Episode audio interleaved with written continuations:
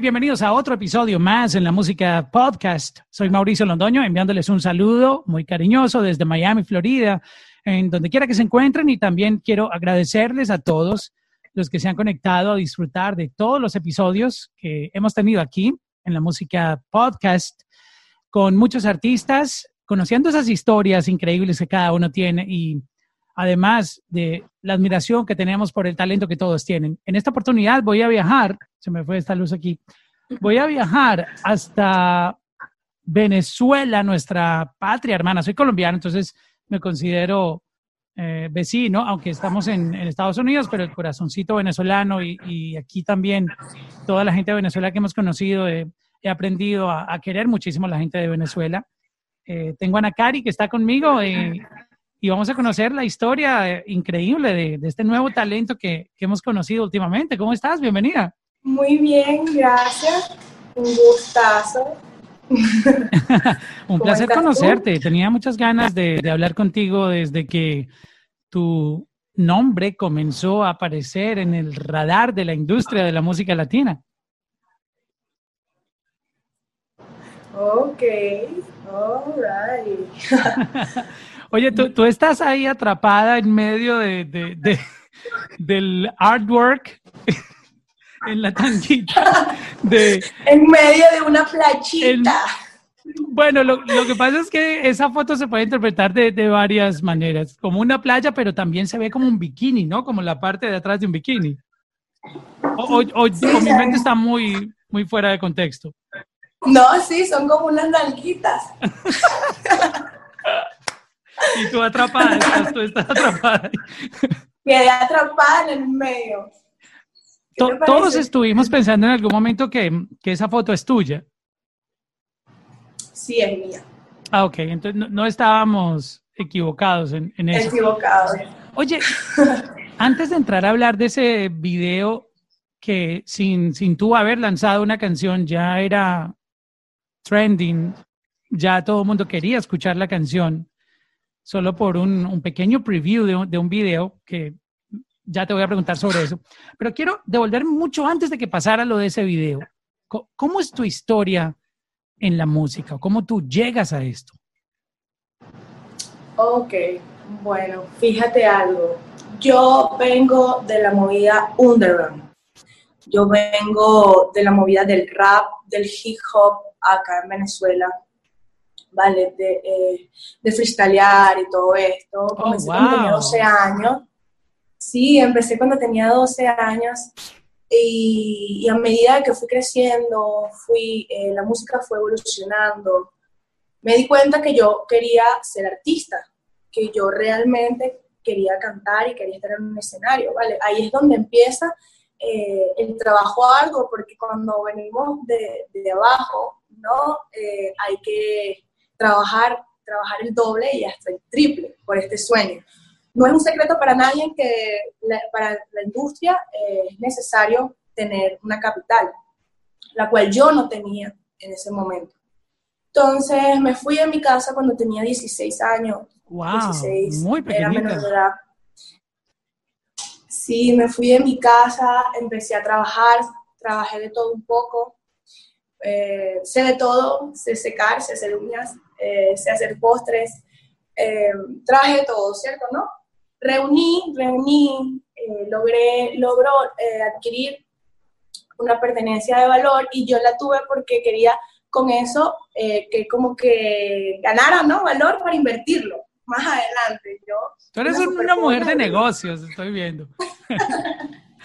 bueno, sí, yo, yo no sabía, o sea, no sabía, pero sabía lo que quería. Y, y me apunté me apunté, me apunté, me apunté. Evidentemente en estos años de trabajo yo no pude hacer música ni nada. Antes Estabas haciendo negocios. claro, para reunir. Yo de hecho grabé un tema cuando tuve el dinero, grabé un tema que se llama Adentro, le hice un video eh, súper orgánico, todo. En cualquier momento te lo paso para que lo veas. ¿no? Qué bueno, me encantaría verlo. Sí, sí, te, va a encantar, te lo juro. Y con ese tema yo comencé a tocar puertas, a tocar puertas. con ese videíto, que era lo único que yo tenía, el único material que yo tenía para mostrar. Vale, ya luego comencé a grabar, conocí a alguien que sea, a mi productor que se llama Amesti en ese camino, en ese transcurso. Yo le llego a su estudio y le digo como que, oye, mira, yo no tengo dinero para pagarte tu producción, no tengo dinero, pero me gustaría que me escucharas y si te gusta, que nos asociemos. Mujer de negocios. y así fue, pero fue impresionante porque yo fui a muchos lugares yo aquí en Venezuela, aquí en Caracas, yo toqué muchas puertas, muchísimas. Y la única que me abrió, la, o sea, el único lugar que me brindaron, que me brindó una oportunidad fue mi colega, mi colega Mesti, que hoy en día seguimos juntos. Y bueno, tanto fue, nosotros grabamos, grabamos, grabamos temas, grabamos temas, pero fue un momento que yo no, yo no quería soltar los temas, porque yo lo que, buscaba era alguien que pudiera invertir en el, en el negocio. O sea, yo quería un impulso, porque yo decía... Tú tenías claro que si sacabas esa música se iba a perder por, por falta de marketing, porque la música no puede lanzarse sin un plan estratégico. Exacto, exacto. Yo decía, se va a quemar, me voy a quemar. Muy inteligente. Eh, y agarré y mira, estuve a punto, mira, a esto de vender mi carro. A esto de vender mi carro, yo fui, hablé con personas que trabajan en Spotify, que trabajan en YouTube y todo esto, yo no tenía ni con personas que, hacen, que hacen marketing para eh, exponer canciones en, las plataformas. Exacto. Yo me reuní y, y, me recuerdo que para, para darle promoción y, que tú, era mucho dinero, era mucho dinero. Entonces, mi colega Mesti me decía como que, concha, él, estaba molesto, él estaba rabioso porque ya teníamos un año trabajando, teníamos un montón de temas y ninguno había salido. Entonces, yo lo entendía a él porque es un trabajo, eh, un trabajo hay tiempo y hay mucha dedicación invertida ahí, ajá. Sí, mucho, muchas horas, ¿no? Eh, mucho tiempo. Entonces, ajá, ¿qué vamos a hacer? Yo le digo, bueno, mira, dame un chance le dije, por favor, dame un chance. Escucha esto, que esto es muy interesante. Él estuvo a punto de, separarse de mí. Él se iba a separar de mí porque yo no soltaba música. O sueltas música, o sea, o sueltas o no, o no seguimos trabajando. O por lo menos hasta que te decidas qué vas a hacer porque, ¿sabes? Y yo lo entendí. Claro, no podemos seguir grabando música que va a quedar guardada en, un disco duro. Engavetada. Engavetada. Exacto. Y bueno, yo agarré, agoté el último recurso, que fueron las redes sociales. Yo, como tenía mis temas eh, registrados y legalmente todo organizadito, yo agarré. Mujer de negocios, mira. Tú, tú, entiendes, tú entiendes toda esta vuelta muy bien. Pero yo no sabía, solo fue intuición. ¿sabes? Yo realmente no sabía nada de la industria. De hecho, sigo sin saber muchas cosas, desconozco muchas cosas. No, imagínate, si eso es sin saber, imagínate el momento que sepas, te vuelves un, un Jay-Z, eh, la versión femenina de Jay-Z, la empresaria más grande de esta industria. Amén, porque no. Y, y, y, bueno, para, para resumirte, yo terminé en la cuenta de Sayo caí en, la cuenta de Stadium, como le escribía a Yankee. Pero eso fue cuándo? ¿Cuándo, tú eh, caíste en la cuenta de, de Cuando, cuando tuve la discusión con mi amigo. Ok, pero ¿en qué año fue eso? Eso, eso fue el año pasado. Ok, 2019. Eso fue a mediados de julio. A mediados de julio yo, yo conversé con Zion el año pasado. Como te digo, se lo envié a Nicky Jam, se lo envié a todas las... ¿Tú se lo mandabas por DM, los tagueabas en los posts? No, cero, cero, todo por, todo por DM.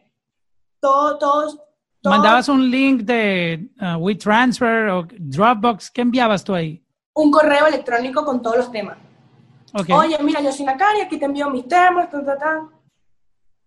Y bueno, y así fue me respondió. ¿Quién te, respondió de, toda esa lista que, contactaste? Sayo. Fue el primero que me respondió. Sí me respondieron luego, luego, luego. Ah, pero no, ya, no voy a llegar ahí todavía. Sayo me responde. está buena esta historia, está buena. Sayo me responde y, bueno, y hicimos más, hicimos más, eh, yo le hablé un poquito, un poquito sobre mí, él escuchó los temas, le encantó. Casualmente, por esos días él venía a Venezuela. Él tenía un concierto acá con Justin Quiles, con Noriel. Es que había, había un concierto acá que se llama el Reggaeton Fest. Y me dijo, bueno, perfecto, porque en un mes voy. Lo cierto es que cuando llega hicimos un match, nos vamos, eh, luego de los conciertos fuimos para los Roques, viajamos a los Roques para compartir.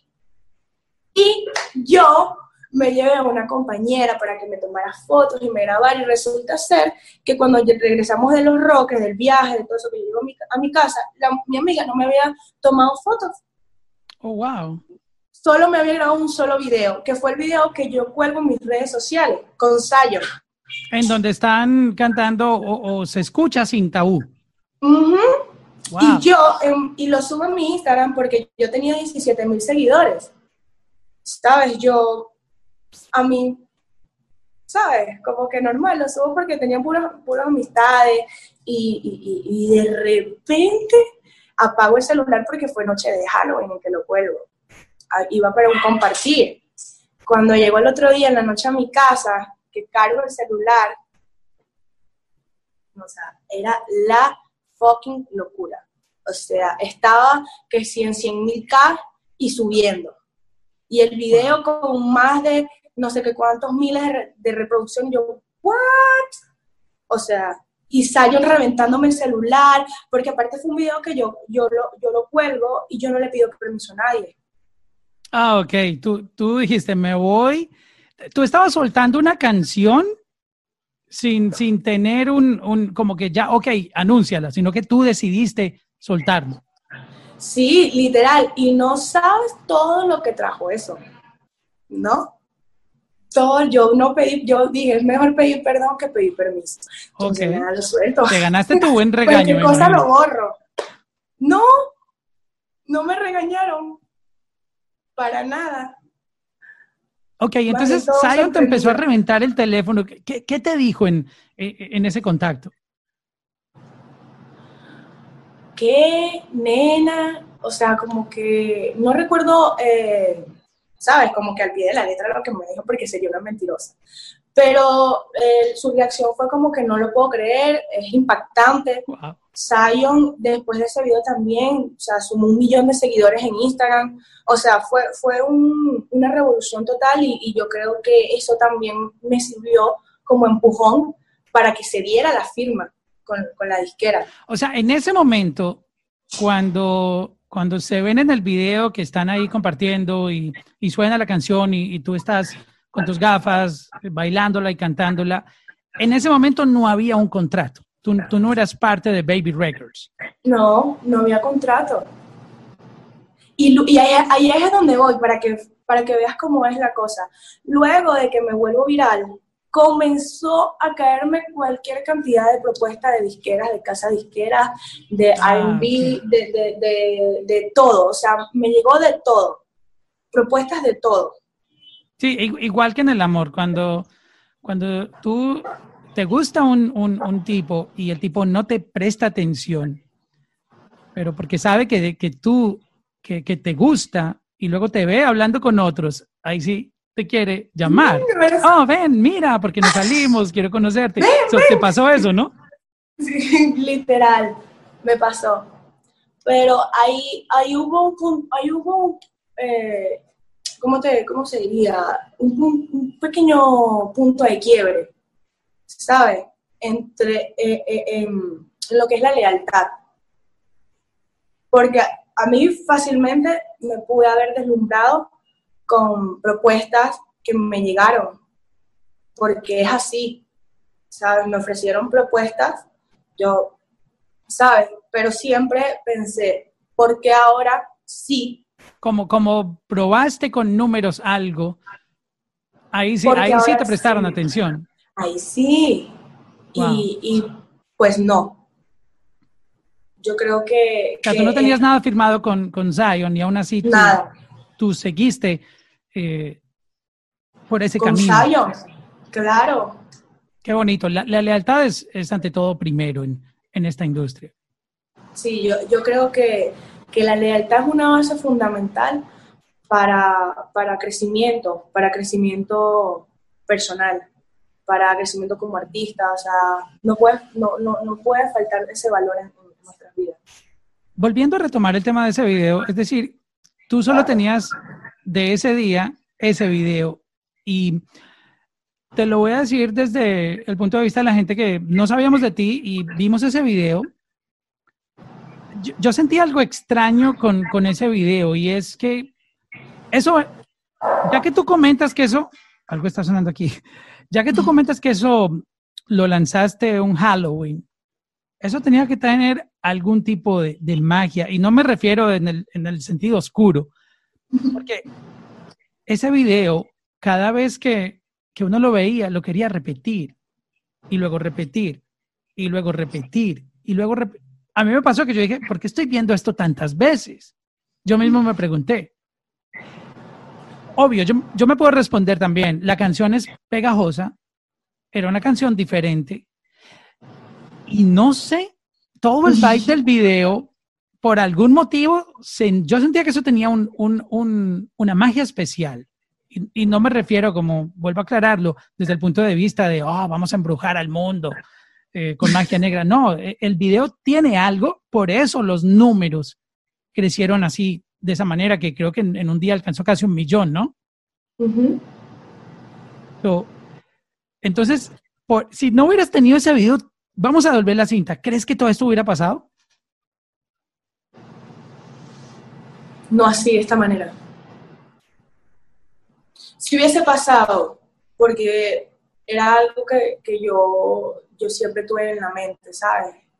Yo sabía que o tarde o temprano, de cómo viene el lugar, yo iba con una meta y no iba a haber nada ni nadie en el mundo que me tuviera. Pero no de esta manera.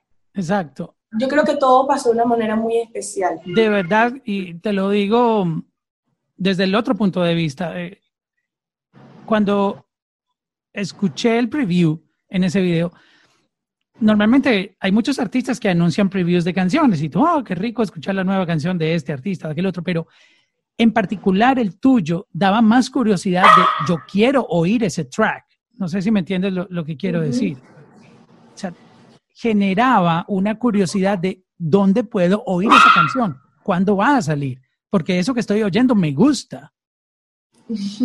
No sé si es el tono de tu voz, eh, la manera como tú interpretas, tú tienes tu, propio flow. Eh, lo bueno es que te hace diferenciar de, de muchas otras artistas que están en la industria que en algunas ocasiones a veces es difícil reconocerles la voz porque tratan de mantener una, una, una melodía muy parecida en, en, su sonido y tú tienes un, un, toque muy distinto, eres otra, otra receta completamente diferente. entonces me pasó eso particularmente con la canción que antes de, de, de que saliera, de un artista que nunca había escuchado mencionar, o sea, fue una combinación de muchas cosas, que tú querías escuchar el track.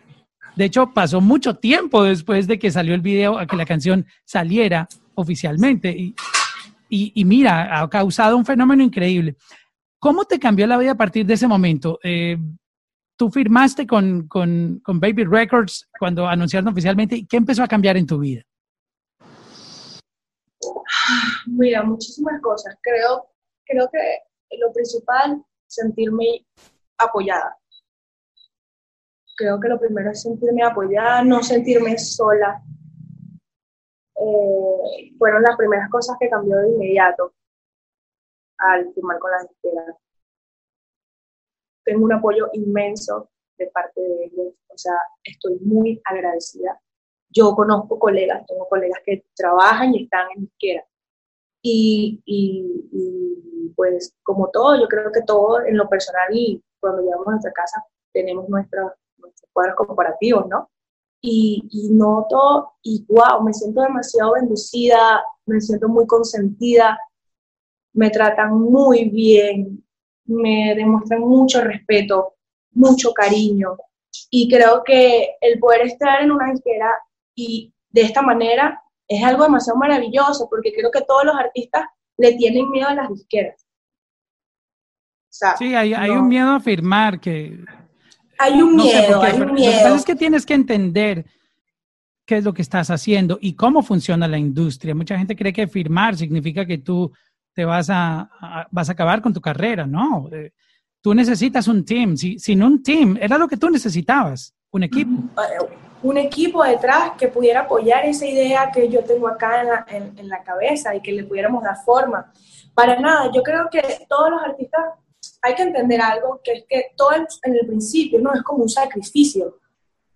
Eh, es un sacrificio y, hay que hacerlo. En, ocasiones hay que hacerlo. Yo estoy súper, súper, súper, súper agradecida y totalmente se te desborona el mito de, la disquera, por ejemplo, con la mía, por lo menos. Son qué, excelente noticia, de verdad que nos alegra mucho escuchar esto. Cuéntame un poco cómo es tu experiencia en, Venezuela. Eh, conocemos eh, no sé si decir muy bien, porque para poder decirlo hay que vivirlo, pero sabemos lo que, lo que están atravesando y, tú has estado allá em, en un mundo y en una industria que no sé si esté en el mejor momento en tu país o sea el, mejor lugar para uno pretender ser artista, no sé si me hago entender, en un país donde la gente está tratando de sobrevivir. ¿Me entiendes lo que quiero decir? ¿Cómo es en este momento tú que estás allá para que nos compartas un poco la experiencia, ser artista en Venezuela? Bueno, mira, eh, ser artista en Venezuela, evidentemente, tiene...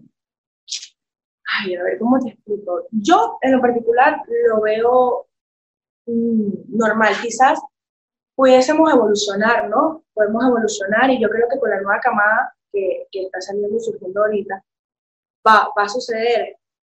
Pero en Venezuela todo sigue igual, acá siguen habiendo prevenciones. Eh, claro, ahorita con lo de la cuarentena y todo esto, no, pero quitemos la cuarentena, olvidemos lo que existe la cuarentena. Acá en Venezuela siguen haciendo premios. Eh, conciertos, o sea, no se ha detenido absolutamente nada. No se ha detenido. Aquí hay casa, okay. eh, eh, perdón, estudios de grabación, hay un montón de colegios de canto, un montón de productores, un montón de talentos. O sea, aquí hay demasiado, demasiado talento. O sea, considero que sí, evidentemente la situación, pero creo que con todo esto de las redes sociales, que, es una ventana al mundo, a que demostremos nuestro talento, eh, eh, es ahí donde nosotros, los venezolanos en lo particular, nos aferramos y mostramos nuestro talento por ahí.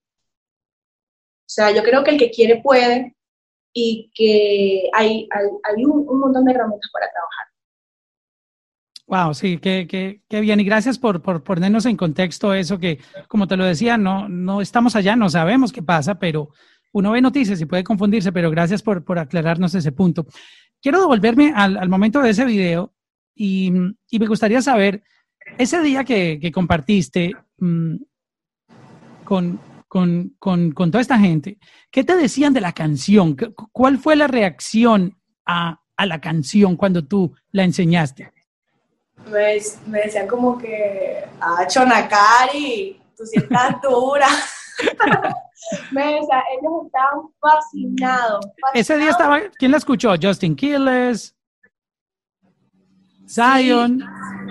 Todos, todos. Y, y, y, la opinión de todos fue como que nos encanta que hagas reggaetón old school.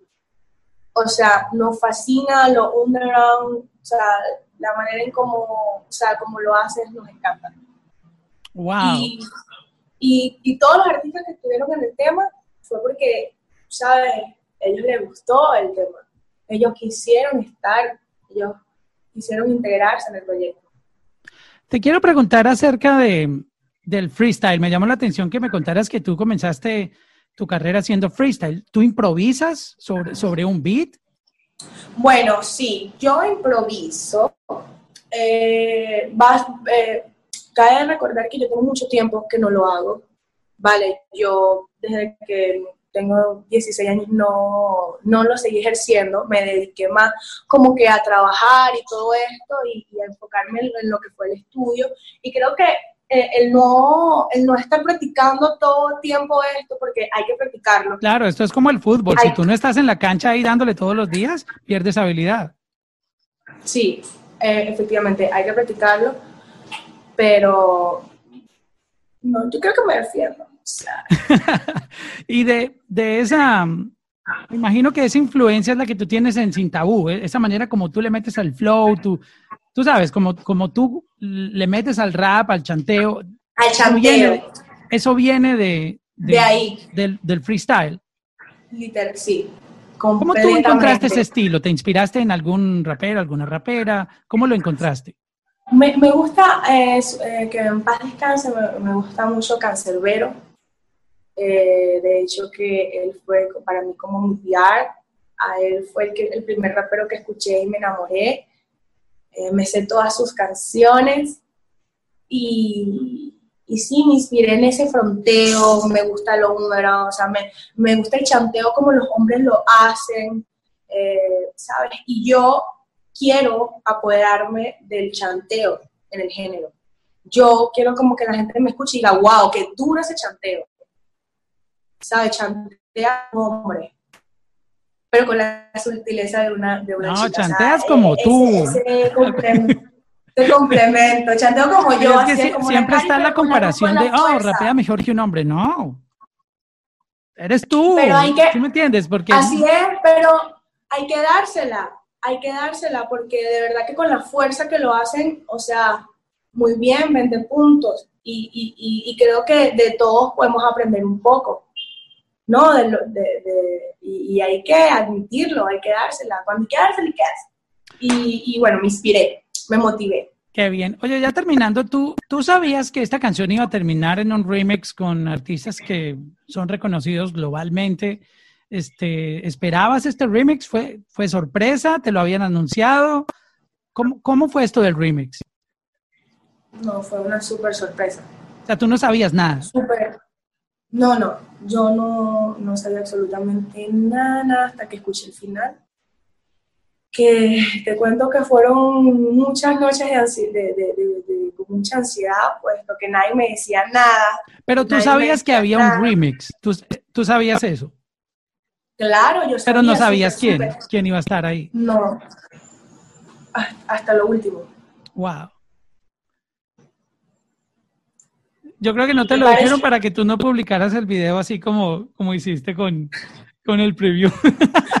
No, no, no, no. Mentira, es una broma. Oye, me encantó conocerte, de verdad que se, siente que hay una, buena vibra contigo y, creo que todas las cosas que te han pasado eh, ya te dieron una señal durísima de, hasta dónde eh, podrías llegar, porque imagínate, sin, sin lanzar música ya eras un fenómeno. Ya la gente hablaba de ti sin tú tener una canción afuera. So, eh, creo que eso es una, una señal increíble de, de, las cosas tan grandes que, que te esperan y, y, estaremos muy pendientes de, de, todo lo que nos vas a dar porque pues me imagino que todo el tiempo que estuviste grabando esa música que no lanzabas, eso es lo que estás cocinando para empezar a enseñarnos y obviamente todo lo nuevo que, que se viene también. Eh, de verdad que te felicitamos y, y, tienes una historia increíble. Para, eso es para la historia, de verdad. Gracias. No, de verdad, gracias. Gracias por escucharme. Creo que es la primera entrevista que yo puedo eh, abrirme tanto. ¿Oh, sí? Sí, creo que es la primera. Aquí te preguntamos cosas normales. Ya, ya me puse rojo.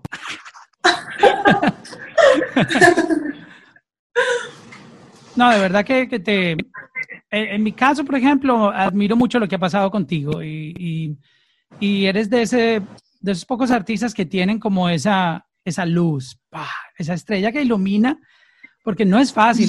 Yo creo que es como el resultado de toda la lucha que tú has tenido, que me contabas al, al inicio, y, y, es una historia para quien la escuche o quien conoció todo esto, como yo te lo contaba, dice, wow, mira la niña que vimos en el video, el, preview, mira ya donde, donde está todo. yo creo que es increíble. Además que eres eh, uno de los primeros artistas que Baby Records firma después de muchos años de estar ahí como, guardadito el, record label y, fijaron muy bien los ojos. De verdad que felicito a toda la gente que, te apoya y, a ti por venir a refrescar esta industria. Ay, qué, qué bello, gracias, muchísimas gracias. Y no, yo súper contenta de, de, que ustedes puedan escucharme y inspirarse de mi música tanto como yo. Gracias, Nakari, por estar aquí con nosotros en la Música Podcast. Ay, muchísimas gracias a ti.